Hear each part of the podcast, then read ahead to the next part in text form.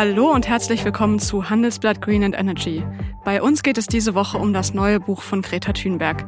Ich bin Katjana Krapp, ich bin Redakteurin im Energieteam des Handelsblatts und ich begrüße Sie diese Woche stellvertretend aus unserem Podcaststudio in Düsseldorf.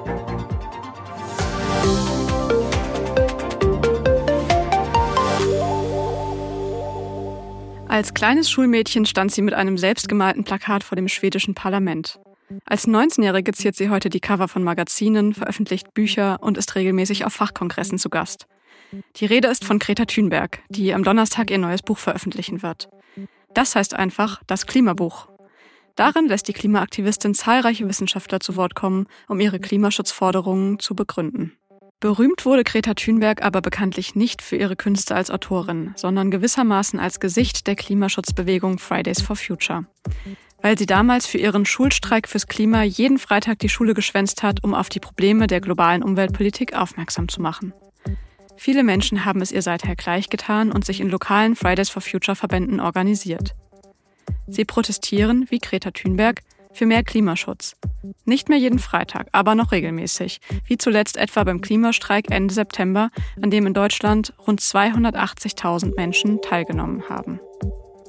Dabei beziehen sich die Aktivisten nicht nur auf die Wissenschaft, sondern sie sind auch selbst Gegenstand der Forschung.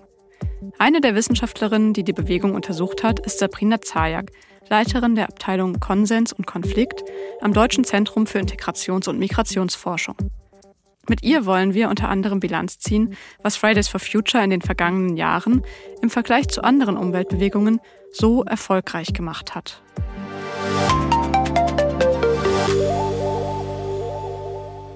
Frau Zajak, ich begrüße Sie.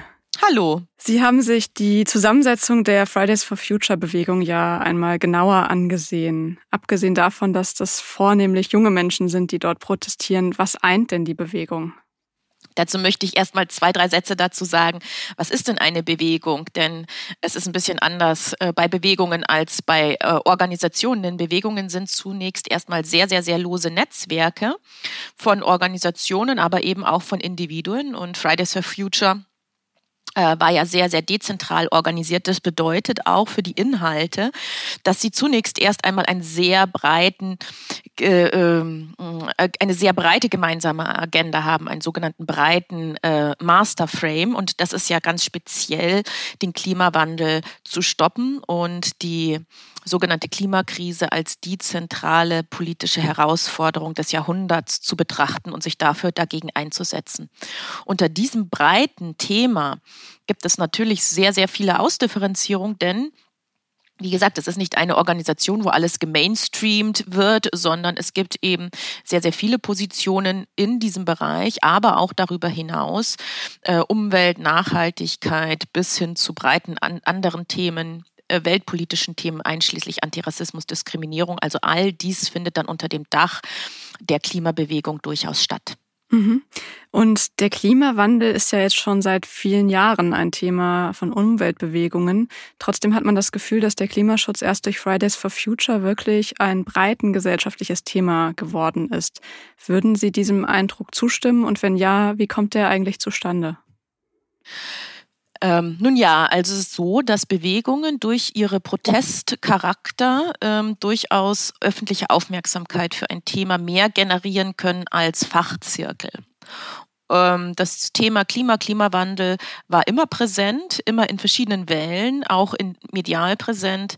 Ähm, und da muss man nochmal zurückgehen, historisch auch in den, was heißt historisch, also in die Gründung oder die Ursprünge von Fridays for Future wo sich zunächst erst einmal als überraschend herausgestellt hat, dass so viel Schülerinnen und Jugendliche auf den Straßen waren. Aber letztendlich war das doch in einem äh, internationalen Umfeld, wo das Thema sehr präsent war und damals eben äh, 2017 mit Donald Trump, der den aus dem Pariser Abkommen aussteigen wollte. Das war sehr sichtbar. Also das heißt, da gibt es Wechselwirkungen zwischen politischen Debatten, die mehr oder weniger sichtbar sind, die aber den Resonanzboden durchaus für Bewegungen schaffen äh, und wiederum deren Sichtbarkeit damit auch verstärken, beziehungsweise auch andersrum. Ja, durch die Mobilisierung, durch das Einfordern dieses, es war ja immer die Bewegung, das ist auch ein Unterschied zu anderen, immer dieses Einfordern, ihr habt ja viel versprochen, ihr macht nur nichts. Ne? Also die politischen Richtlinien sind eigentlich da, nur die Umsetzung fehlt. So.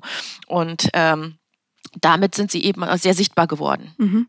Und was waren denn die Erfolgsfaktoren, die dazu geführt haben, dass Fridays for Future so eine immense gesellschaftliche Wirkung entfalten konnte? Weil es haben sich ja auch viele andere Gruppen dann dem angeschlossen. Also es gab dann Scientists for Future, Parents for Future etc. Mhm, mhm, genau. Da muss man auch wieder auf die Ursprünge zurückschauen, denn zunächst erst einmal gab es äh, das Phänomen Schulstreik gab es schon immer, immer wieder mal, aber nicht in dieser Breite und nicht so organisiert. Und da hatte natürlich mit dem auslösenden Ereignis Greta Thunberg in Schweden hat dann natürlich eine Rolle gespielt. Aber letztendlich, dass es, dass so viele Schülerinnen und Schüler sich engagieren und zwar flächendeckend, ja, also Protestereignisse, große Protestereignisse sind ja doch sehr häufig konzentrieren die sich auf die Haupt Hauptstädte auf große Städte und sind Einzelereignisse. Ja, aber dass ein wiederkehrendes Ereignis ähm, äh, überregional in kleinen und großen Städten, Land, Stadt äh, äh, und äh, in ganz Deutschland, aber eben auch international stattfindet, das war etwas Besonderes. Das hat einen neuen Push gegeben auch die Debatten, sollen Schüler streiten oder nicht und so weiter. Ähm, und die Forschung in dem Bereich war ja schon sehr lange da und ist da. Ja, es gibt so viele etablierte Forschungsinstitute an den Universitäten, national, international. Ja, und dann haben sich natürlich äh, an den an den Schülern sind nah die Eltern. Dann gab es Parents for Futures und dann ist die, die Kopplung mit Scientists for Futures, die das einerseits unterstützen wollten, die Anliegen, aber andererseits ist ja auch aus dem nicht aktivistischen Bereich, sondern die Wissenschaft sagt ja schon sehr lange, was man tun muss und sieht dieses Umsetzungsdefizit. Ja? Und damit konnte man dann eine gute Allianz eingehen. Nach einer kurzen Unterbrechung geht es gleich weiter. Bleiben Sie dran. Wie geht es weiter mit der Europäischen Union? Präsidentschaftswahlen in den USA, EU-Parlamentswahlen, geopolitische Krisen und wirtschaftliche Schwierigkeiten. Wir suchen Lösungen für diese Herausforderungen. Am 19. und 20. März auf der digitalen Europakonferenz von Handelsblatt, Die Zeit, Tagesspiegel und Wirtschaftswoche. Über die Zukunft Europas sprechen wir mit Bundeskanzler Olaf Scholz, Wirtschaftsminister Robert Habeck und vielen mehr. Kostenlose Anmeldung unter europe20xx.de. Mhm. Jetzt war ja, obwohl so viele Schüler so auf die Schule geschwänzt haben, dieser Protest relativ friedlich. Also man kann das ja nicht so leicht vergleichen mit zum Beispiel Arbeitskämpfen. Ähm, warum war dieses Instrument trotz dieser friedlichen Ausgestaltung so erfolgreich? Naja, also äh, nicht friedliche Proteste, also die, die, äh, der, die Intensität der Disruption kann natürlich mehr Sichtbarkeit ge äh, generieren, aber es gibt auch andere Möglichkeiten, Sichtbarkeit zu generieren. Und da zählt unter anderem der Punkt Innovation und Kreativität eine große Rolle. Und das war etwas Innovatives, etwas Neues. Ja? Und ähm, Sie kennen ja die News Values und Medien Attention Cycles, also Medien äh, Sicht, also äh, Sichtbarkeitszyklen. Äh, dann ist, gibt es etwas Neues, etwas Spannendes, die Medien berichten und damit wird Aufmerksamkeit generiert.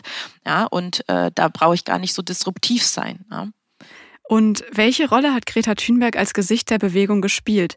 Mittlerweile gilt sie ja sogar außerhalb der Bewegung als Expertin und veröffentlicht sogar erfolgreiche Bücher zum Thema, auch wenn sie mit aktuellen 19 Jahren bislang kaum akademische Expertise vorweisen kann. Mhm. Mhm. Prominente Gesichter in sozialen Bewegungen sind durchaus immer auch umstritten intern. Ja? Gleichzeitig ist es so, dass vor allem äh, die Medien ein Gesicht gerne haben wollen von Bewegungen, eben weil soziale Bewegungen so ein diffu diffuses Konstrukt sind. Natürlich war einerseits ihr Handeln, ja, das war ja die, die Initialzündung, dementsprechend war das sehr relevant. Sie war die erste Person, die sichtbar war. Die, äh, und gleichzeitig wollte man auch Personen, die irgendwo sprechfähig sind, in der UN, in internationalen Foren, medial sichtbar sind. Ähm, und das war sie dann auch. Und ähm, sie wurde da so aber auch gemacht, ja. Also das war ja nicht immer intentional äh, oder oder oder strategisch oder so, sondern es ging ihr schon wirklich auch, würde ich jetzt mal sagen, um die Sache. Und gleichzeitig ist es natürlich so, dass äh, die Bewegung als solche für alle stehen möchte und eigentlich gar nicht solche Aushängeschilder zwingend nach vorne porträtieren möchte. Also da gibt es immer diesen Mismatch, was möchte das politische Umfeld, das mediale Umfeld und äh, wie organisieren sich soziale Bewegungen, nämlich sehr äh, ähm, nicht hierarchisch eigentlich als Konstrukt so. Mhm.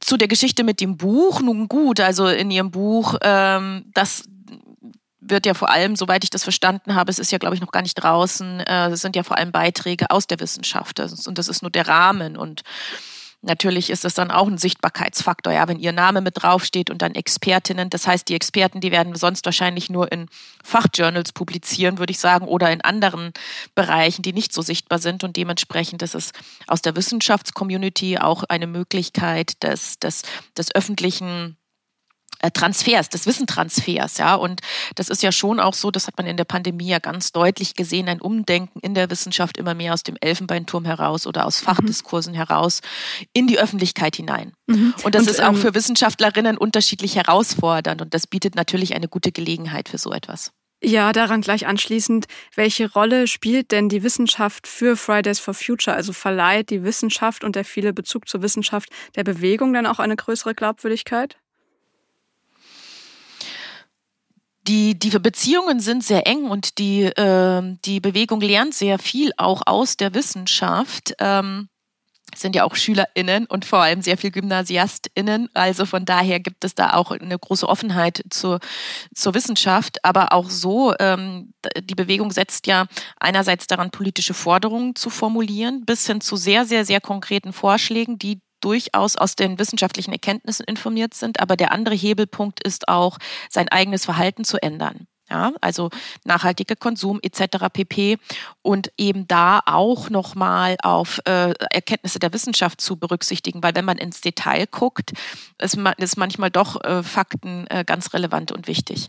Mhm. Ähm, insgesamt hat sich ja das Verhältnis Öffentlichkeit und Wissenschaft in der Pandemie durchaus verändert, sowohl zum Positiven als auch zum Negativen. Also das lässt sich dann nicht immer äh, durchaus eindeutig einordnen.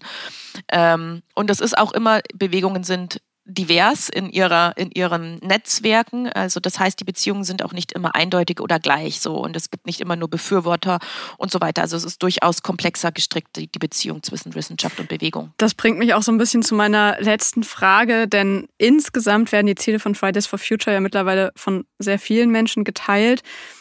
Inwiefern braucht es Fridays for Future heute, vier Jahre nach der Gründung, überhaupt noch, um Menschen von den Vorteilen des Klimaschutzes zu überzeugen? Also auch wenn diese wissenschaftliche Debatte, wenn es da manchmal in der Gesellschaft nicht so Konsens drüber gibt, ähm, gibt es ja immer mehr Unternehmen, die sagen, wir sind jetzt auch für Klimaschutz. Hat sich Fridays for Future mit diesem eigenen Erfolg vielleicht selbst überholt oder braucht es diese Bewegung nach wie vor? Also meiner Meinung nach braucht es äh, die Bewegung auf jeden Fall nach wie vor, denn ähm, es ist so, dass sobald keine öffentliche Aufmerksamkeit mehr auf ein Thema ist, ja, ähm, sehr schnell auch Themen wieder verschwinden und damit auch die Handlungen damit verschwinden gleichzeitig ist es auch so, dass das Thema zwar viel in dem Bewussten, also in den Köpfen der Menschen ist, aber das Handeln hinterherhängt. Und das ist ja sowieso schon von Anfang an immer ein Thema der Bewegung gewesen. Also, also dass man sich auf die Ziele eignen kann, das Klimawandel, also stimmt auch nicht, es sind auch nicht alle dafür, Klimawandel zu stoppen. Es gibt ja auch durchaus äh, Gegenpositionen dazu, aber bleiben wir selbst in dem Spektrum, der sagt, okay, wir müssen den Klimawandel stoppen.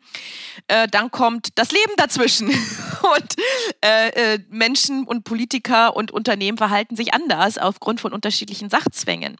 Und ähm, es ist durchaus auch, auch für Entscheidungsträger durchaus auch sinnvoll, sich manchmal hinstellen zu können und zu sagen, nee, nee, wir müssen das jetzt durchsetzen, auch wenn gegen es andere Interessen oder ökonomischen Ressourcenbedarfen vielleicht nicht entspricht, aber wir brauchen das, wir müssen diese äh, klimapolitischen Ziele weiter verfolgen. Das heißt, es braucht ähm, weiter den Druck aus der Bewegung. Druck.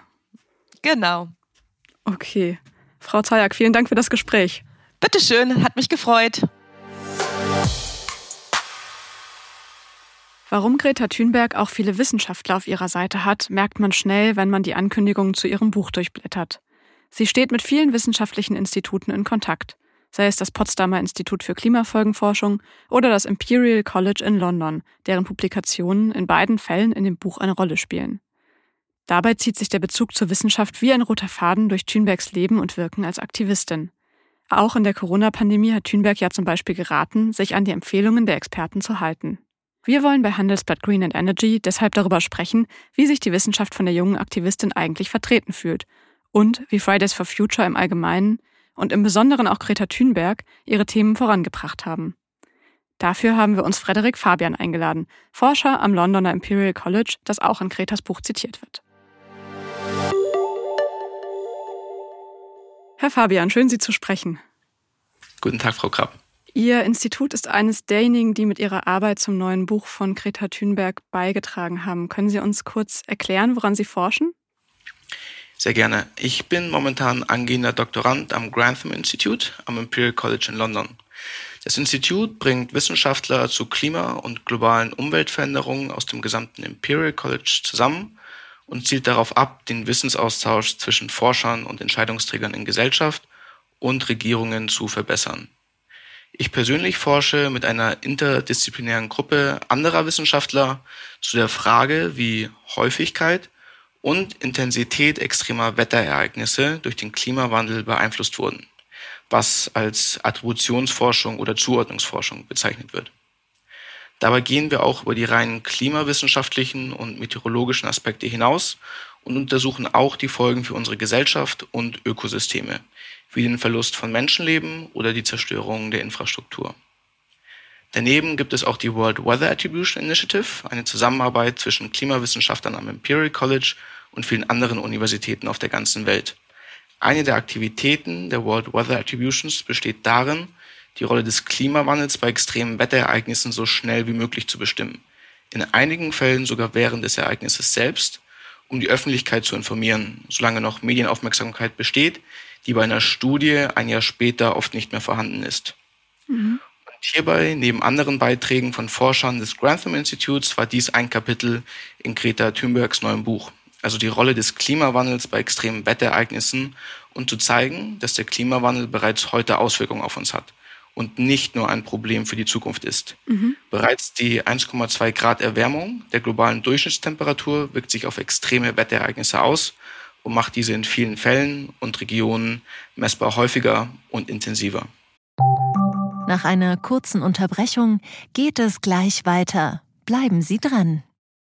Die Welt steht vor gewaltigen Herausforderungen. Zum einen die Energiewende voranzutreiben und gleichzeitig den Klimawandel einzudämmen. Und auch der Energieträger Wasserstoff gewinnt weltweit immer mehr an Bedeutung. Doch wie geht es weiter? Erfahren Sie mehr auf dem Handelsblatt Wasserstoffgipfel 2024 am 12. und 13. Juni in Essen. Infos unter handelsblatt-wasserstoffgipfel.de. Mit dem Vorteilscode Wasserstoff 2024 erhalten Sie einen Rabatt von 15% auf die Tickets. Mhm. Wir ähm, hatten ja in den vergangenen Jahren einige extreme Wetterereignisse in Europa, Dürren, die Flut im Ahrtal, ähm, ziemlich große Hitze. Können Sie noch mal genauer erklären, inwieweit sich diese Ereignisse auch auf den Klimawandel zurückführen lassen? Ja, das ist eine wichtige Frage, mit der die Attributionsforschung sehr häufig konfrontiert wird, die sich aber nicht direkt mit einem Ja oder Nein beantworten lässt. Hier vielleicht eine ganz kurze Zusammenfassung, wie sich Treibhausgase und der daraus resultierende menschengemachte Klimawandel auf, auf extreme Wetterereignisse auswirken. Zum einen gibt es eine sogenannte thermodynamische Komponente, das heißt eine wärmere Atmosphäre erhöht direkt die Wahrscheinlichkeit einer Hitzewelle und wärmere Luft kann pro Grad Celsius sieben Prozent mehr Wasserdampf aufnehmen, der schließlich abgeregnet wird, was wiederum zu Starkregen führen kann. Darüber hinaus gibt es eine sogenannte dynamische Komponente. Das heißt, wir haben mit den Treibhausgasen die Zusammensetzung der Atmosphäre und damit die Zirkulation verändert. Das heißt, wo sich Wettersysteme entwickeln und wie sie sich bewegen. Und dieser Effekt kann den thermodynamischen Effekt sowohl verstärken als auch abschwächen. Das heißt, es ist sehr komplex und variiert von Region zu Region und von Jahreszeit zu Jahreszeit. Insgesamt, der Klimawandel allein kann ein Ergebnis nicht verursachen. Denn Wetterereignisse haben immer mehrere Ursachen. Darunter zum Beispiel den Zufall aufgrund der chaotischen Natur des täglichen Wetters. Aber der vom Menschen verursachte Klimawandel kann einen erheblichen Einfluss darauf haben, wie wahrscheinlich und wie intensiv ein Wetterextrem ausfällt. Und hierbei, was jahrelang wissenschaftlich schwierig war, können Forscher heute mit komplexen Klima- und Wettermodellen berechnen, wie viel wahrscheinlicher oder unwahrscheinlicher ein Ereignis durch den Klimawandel geworden ist wie viel stärker und schwächer. Und Sie haben die Flut im Ahrtal angesprochen. Ähm, es gibt eine Studie der World Weather Attribution Initiative. Und diese Studie zeigt beispielsweise, dass das Hochwasser ein Ereignis war, das im derzeitigen Klima nur alle 400 Jahre zu erwarten ist. Aber durch die Erwärmung um 1,2 Grad, welche wir heutzutage bereits haben, bis um den Faktor 9 wahrscheinlicher wurde. Mhm. Andererseits zeigt die Studie aber auch, dass der Verlust von Menschenleben bei diesem Ereignis stark von der Anfälligkeit und der Exposition der Menschen vor Ort beeinflusst wurde. Deshalb ist es sehr wichtig zu verstehen, was in der Vergangenheit passiert ist, inwieweit die Frühwarn- und Katastrophenschutzsysteme ausreichend gut funktioniert haben und was wir für die Zukunft verbessern sollten. Denn mhm. dies war nicht das letzte Hochwasser. Mhm. Das steht zu befürchten. Ähm, und die Klimaforschung hat ja durch Fridays for Future eine deutlich größere gesellschaftliche Bedeutung bekommen, als sie das vorher hatte. Inwieweit würden Sie sagen, braucht es denn Galionsfiguren wie Greta Thunberg, um auf wissenschaftliche Erkenntnisse aufmerksam zu machen und eben zu verhindern, dass es in Zukunft weitere Extremwetterereignisse gibt? Ähm, es braucht auf jeden Fall prominente Aushängeschilder, um wissenschaftliche Erkenntnisse zu vermitteln. Und ich denke auch, die Wissenschaft selbst muss diese Rolle etwas stärker wahrnehmen, wobei der Spagat zwischen komplexer Forschung und notwendiger Vereinfachung in der Kommunikation nicht immer einfach ist. Und insgesamt müssen alle Bereiche der Gesellschaft, Medien, Politik, Wirtschaft und die Öffentlichkeit selbst zusammenarbeiten, um die wissenschaftlichen Erkenntnisse umzusetzen. Alles klar. Vielen Dank für das Gespräch. Vielen Dank. Das war Handelsblatt Green and Energy für diese Woche. Wenn Sie noch Fragen, Anmerkungen oder Themenvorschläge für uns haben, schreiben Sie uns doch gerne eine E-Mail an green@handelsblatt.com.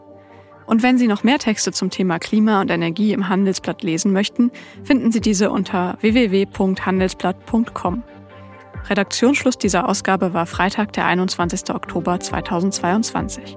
Bis zum nächsten Mal.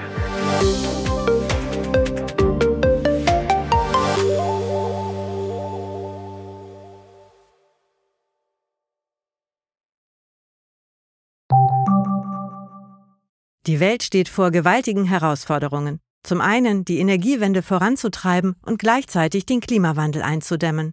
Und auch der Energieträger Wasserstoff gewinnt weltweit immer mehr an Bedeutung. Doch wie geht es weiter? Erfahren Sie mehr auf dem Handelsblatt Wasserstoffgipfel 2024 am 12. und 13. Juni in Essen. Infos unter handelsblatt-wasserstoffgipfel.de. Mit dem Vorteilscode Wasserstoff 2024 erhalten Sie einen Rabatt von 15% auf die Tickets.